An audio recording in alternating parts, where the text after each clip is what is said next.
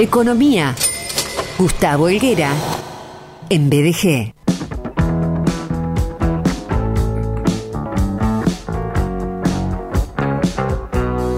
¿Cómo te va, capo? Hola Sergio, querido, ¿cómo estás? Buenas tardes, ¿todo bien? ¿Cómo te va, crack? Bueno, todo bien, gracias a Dios, empujando en esta bendita Argentina que nos mantiene en un estado físico inmejorable, Sergio. ¿Cómo estás, Clark Kent? Clark Kent por los lentes, vos sabés que lo tuve que cambiar. No veo una vaca arriba un piano, Sergio. No, pero ¿cuánta distancia está el piano? Todos los septiembre juntos me cayeron y en un año y medio se vienen los 50. Bueno. Bueno, pero escúchame. Bueno, después me contás cómo es la experiencia. Bueno, mejor no te hago ninguna broma. Y si los tenés, los llevas como una persona de 30. No, vos sos, eh, vos sos, estás esculpido, estás esculpido. Sos de esta época, pero tranquilamente podrías ser del Renacimiento, un tipo de mármol esculpido con preciosismo, sin ninguna eh, malla, sin una, sin una maca. ¿Cómo se dice la, la falla en, en la rodilla del, del David? Tiene un nombre esa particularidad. Bueno, no me Lo sale voy, ahora. lo voy a averiguar eso porque vos sos un tipo muy intelectual y hay que estar muy a la altura. No, no, Para- no te creas, para- no te creas. No, no, sí, para, para revertirte a una cuestión o para afirmarlo hay que estar a la altura. Licenser, antes de ir a- al tema de, de hoy, ¿no? que tiene que ver con el ingreso familiar de emergencia IFE 5, eh, vos tomás fotografías casi a diario de un lugar particular de Rosario y de una parte particular de ese lugar y publicás en tus estados. ¿Por Sí. qué? Mira, vos sabés que me lo han preguntado muchas personas. Dice, ¿por qué siempre la misma, en el mismo lugar, eh, con distintos climas? Bueno, esto le digo, porque es una cuestión de que todos los días cuando voy a mi trabajo, a mi actividad eh, laboral, eh, hay un semáforo que me para justo en donde está esa... Es para mí un monumento hermoso, realmente es hermoso. Independientemente de lo que cada uno crea, me parece un, un monumento hermoso. ¿De qué estamos hablando? Contanos el lugar, por favor. Y, realidad- parte del lugar.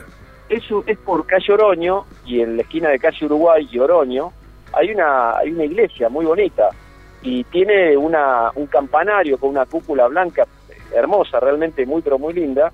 Y bueno, y todas las mañanas cuando el semáforo coincide que cuando llego tengo que esperar unos 40, 50 segundos aproximadamente, es un momento donde me he tomado desde hace ya años, ¿no?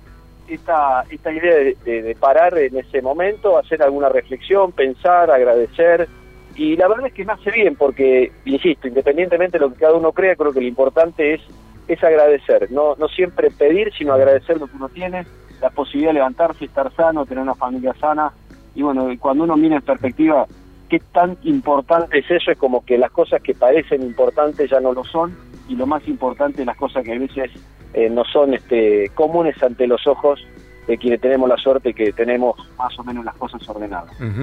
Estamos hablando de la parroquia Santísimo Sacramento, allí en Oroño al 3400.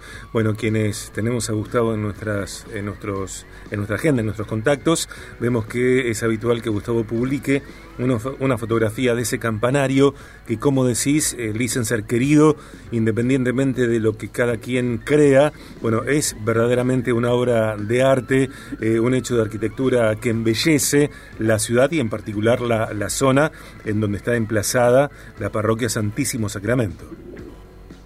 Es así, Sergio, es un lugar muy lindo eh, y como te decía, siempre está bueno parar a reflexionar un poco, porque vivimos tiempos súper eh, dinámicos, súper eh, voraginosos, eh, si cabe la, la expresión. Entonces me parece que esos segundos que hay que tomarse bien valen porque tienen un, un- una vuelta ¿eh? en este agradecimiento de todos los días y en este momento de reflexión que uno lo puede hacer en cualquier lugar. Esto es una casualidad que yo paro y me da ese, ese, ese momento. Pero hay veces que uno está sentado en un parque mirando una rosa y es suficiente, o mirando una pared, o charlando con alguien, etcétera. Hay que agradecer porque realmente son momentos en los cuales si uno tiene medianamente las cosas ordenadas, es como que, bueno, es un privilegio.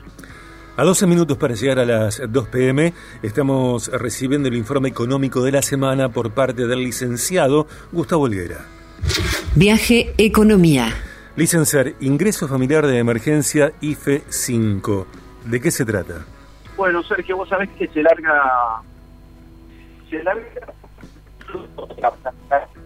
Tenía la quinta edición de ingreso eh, de emergencia, esta, este monto que decide llevar a la práctica de 18 mil pesos para en dos cuotas, ¿no?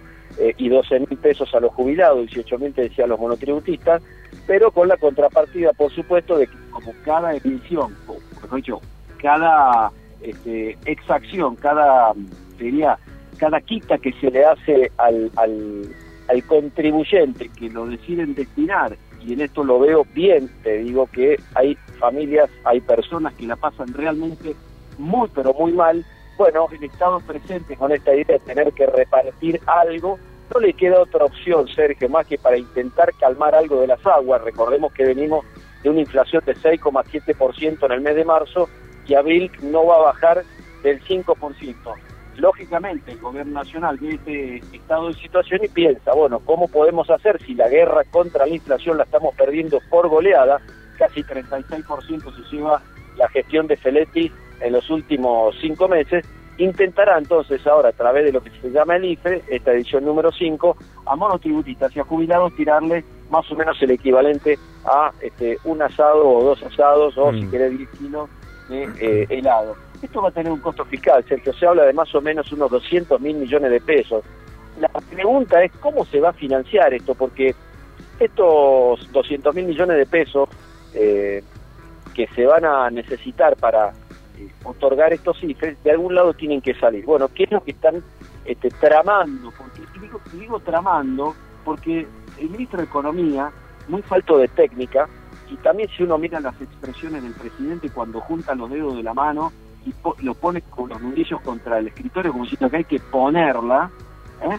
Eh, y el ministro de Economía donde dice vamos a capturar, es que esto no se puede capturar ni siquiera decir que hay que ponerla, sino lo que hay que pensar es técnicamente cómo resolver estos 200 mil millones de pesos. Lógicamente, ¿de dónde lo van a intentar sacar? De un concepto que en economía no existe, la renta inesperada. Esta renta inesperada, Sergio, es más o menos mil millones de pesos eh, que se le intentarán sacar a algunas empresas, que se estima que son más o menos 100 empresas, pero uno cuando piensa qué significa renta inesperada es cuando yo gano algo que no lo tenía presente. Pensá vos que en un escenario de una inflación de un 60-65% anual, Sergio, casi cualquier cálculo se escapa del raciocinio. Quiero decir con esto que contra qué compararon esa renta inesperada. Bueno, lo cierto es que de técnico tiene poco y parecería que Sergio esto por el Congreso no va a pasar. Si esto por el Congreso no pasa, porque hoy la oposición tiene fuerza para rebatir esto y la promesa te diría es que no va a haber aumento de impuestos, es que esto no va a ser financiado vía el impuesto, sino a través de la emisión. Pero resumo en esto, Sergio, si lanzan esto como lo van a lanzar, estos 180 mil millones de pesos, algo parte será de la recaudación, pero te digo que el, el 100% o 99 si querés, va a ser a través de la emisión monetaria. Sabemos que si hay emisión monetaria, Sergio, esto después va a traer un golpe más a la inflación. Y recordemos que en la actualidad este presidente, este gobierno, los últimos dos años, nada más y nada menos que 19 impuestos fueron los que fueron modificados y creados para sostener esta idea del Estado presente. Así que, Sergio, es una noticia que por algún caso, aquel que va a necesitar de esos 12 o 18 mil pesos, eh, no suele ser algo negativo del punto de vista de que va a recibir algo que de ninguna manera compensa lo que los salarios van perdiendo contra la inflación. Pero, antes que nada, es algo pero de lo conceptual, desde lo técnico y desde lo financiero, es un disparate más de este gobierno. Licenciado, por favor repasemos. ¿Quiénes son eh, pensionados, por ejemplo, que van a recibir este IFE 5? Eh, ¿Cuáles monotributistas van a recibir este ingreso familiar de emergencia? Eh, recordar, Sergio, que los monotributistas que van a recibir son los que tienen como tope de máximo de facturación hasta 78 mil pesos este, en forma mensual. Factura 79 por mes, 79 mil y no lo recibís. No lo vas a recibir. ¿Por qué 78.800 y chirotito? O sea, tenés 79 y quedaste fuera. Como, como cuando te dicen que la canasta básica es 32, o sea, la, la de indigencia, 32.600 y pico de pesos. Si ganas 33.000 ya no sos indigente. La realidad indica que el 70% de la población de la Argentina hoy es pobre.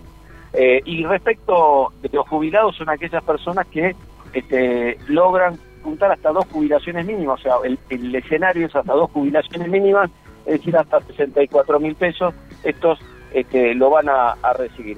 estamos hablando, Sergio, que más o menos puede haber unas 6 millones de personas que vayan a ser, entre comillas, beneficiadas con esto, beneficiadas porque algo van a recibir. Pero no dejemos de pensar, Sergio, que aquellas personas que trabajaron y aportaron toda la vida, esto no es más ni menos que una migaja, y te diría, casi te diría, una ofensa a aquel tipo que tuvo toda la vida invirtiendo y aportándole al país.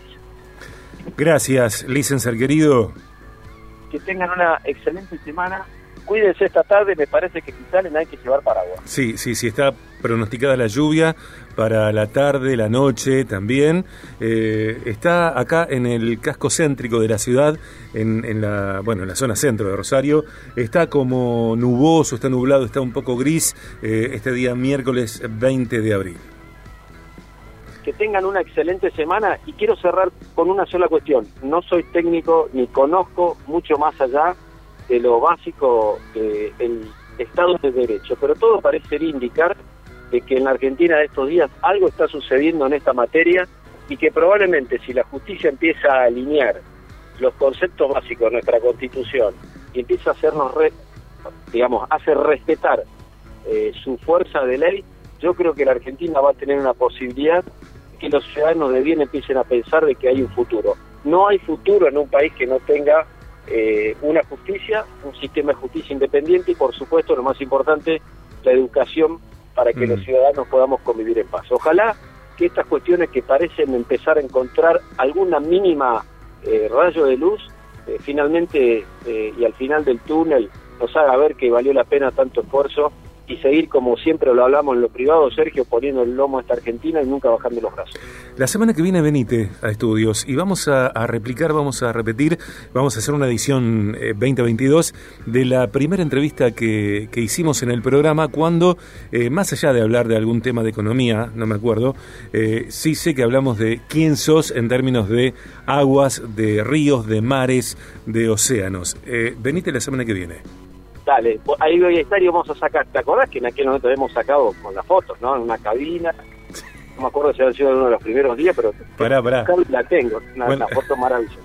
No, eso, bueno, si te ve Pancho o Abril, bueno, ese es papá. Eh, eso pasó cuando eh, festejamos creo que cinco años del programa con la gente de Photocabin. Eh, vamos a ver qué hacemos este año cuando el programa tiene dos horas otra vez, está buenísimo, así que podemos pensar en hacer un festejo aquí en la radio el 10 de mayo cuando BDG cumple sus primeros 12 años. Gracias, licenciado. Lo merecen y hacen un programa de verdad maravilloso. Un fuerte abrazo.